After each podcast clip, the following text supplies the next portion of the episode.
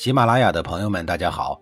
告诉大家一个好消息，除了音频以外，我最近开始以视频的方式为大家讲历史，内容也不再局限于中国古代史，而是涵盖人文、社会、西方历史等等，还包括对一些经典童话人物、历史人物进行全新解读。欢迎大家在微信视频号里搜索“志明侃历史”，同志的志，光明的明，调侃的侃，历史故事的历史，我在视频里等你。上一集里，我说到了晋灵公养了一堆废物狗的事儿。这些废物早已经丧失了本职工作的技能，自然也就不会看家护院。打猎那就更甭提了。有一天，一只狐狸悄悄地溜进了晋灵公的王宫，还顺便吓唬了一下湘夫人。大家别看狐狸这个家伙毛茸茸的、萌萌的，还挺可爱。可是您到养狐场去走一遭，能把您给熏晕了。所以呀，狐狸精都是要喷很多香水的，要不然怎能那般妖娆妩媚，这般勾人魂魄呢？而且，狐狸萌萌的外表下是一颗食肉动物的心。被吓坏了的湘夫人气哼哼的去找儿子晋灵公告状。晋灵公觉得自己的宠物狗到了立功露脸的时候了。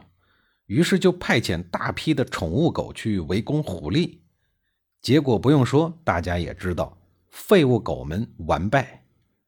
宠物狗已经被养成了白斩鸡，要是能打赢野生的狐狸才怪呢。但是图案谷有办法，这厮从别的地方弄来了一只死狐狸，送到晋灵公面前说：“狗干掉了狐狸。”实际上呢，吓坏湘夫人的那只野狐狸。早就跑得无影无踪了。面对死狐狸，晋灵公的心里可美了，对大家说：“我这些心肝宝贝们可没白吃肉，你们看，这不是抓住狐狸了吗？”于是论功行赏，给吃了败仗的狗们涨工资，食狗以大夫之祖。大概的意思是，朝廷的大夫们吃啥，狗吃啥。他还向全国颁布命令说：“有犯无狗者，越之。”大家知道啊，并行是挖掉膝盖骨，而越行呢是直接把脚砍掉。谁冒犯我的狗，我就砍掉谁的脚。晋灵公可以说是爱狗楷模，因为有了宠物狗保护法，全国的狗们立刻成为了国家一级保护动物。所有晋国人都畏狗如虎，而狗仗人势，人借狗势发财，也在晋国得到了完美的诠释。狗入室取羊，食以食，饱则夜以归图案谷氏。图案谷大获。史书上记录的这段话，大概的意思是说，狗们到了农贸市场，可以随便的吃屠户们代售的羊肉。面对这些无法无天的贪吃狗，屠户们不敢怒，不敢言。最气人的是，这些狗吃饱了以后，临走的时候，嘴里还叼一大块，打包送到图案谷家里。于是图案谷发财了。图案谷到底是怎么训练这些狗的？千古之谜。图案谷除了利用狗发财，还能用它来整人。满朝的公卿士大夫们要是想劝谏晋灵公，得先过图案谷这一关。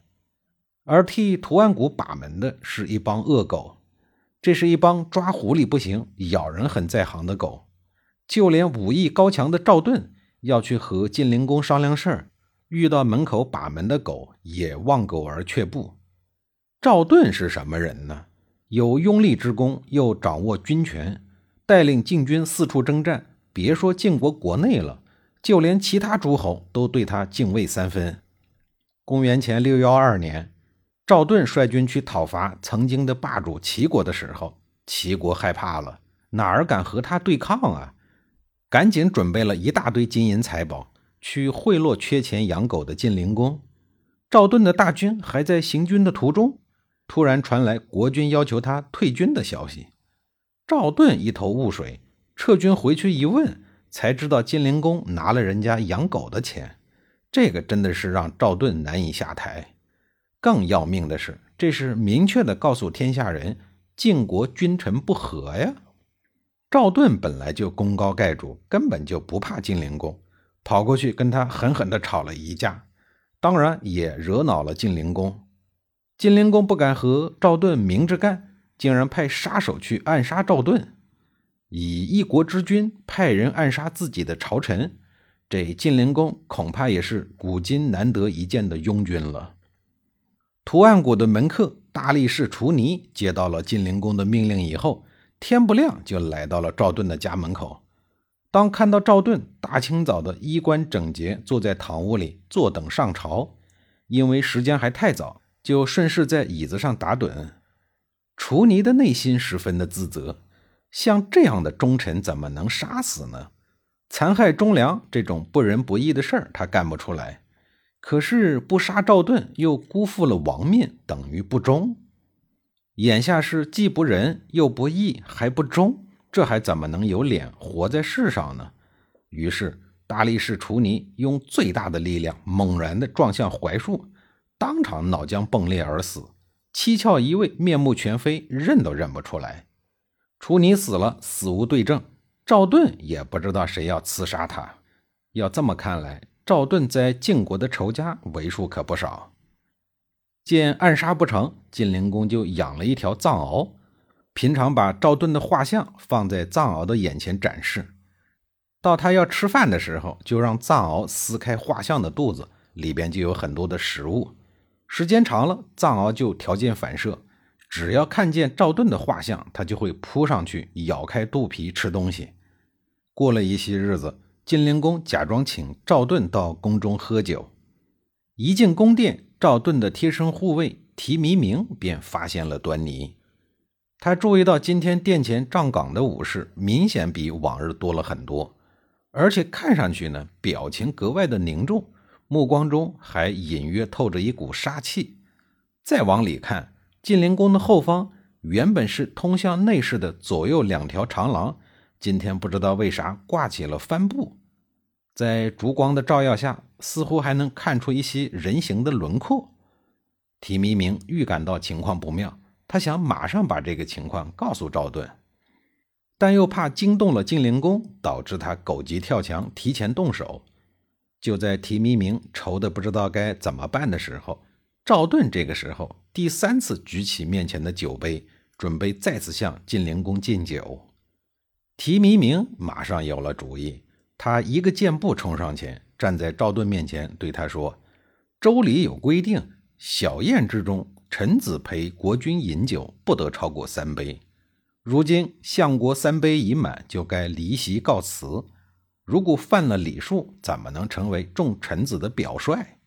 说完，提弥明也不管赵盾是什么反应，直接拉着他的衣袖，把他朝门外拉。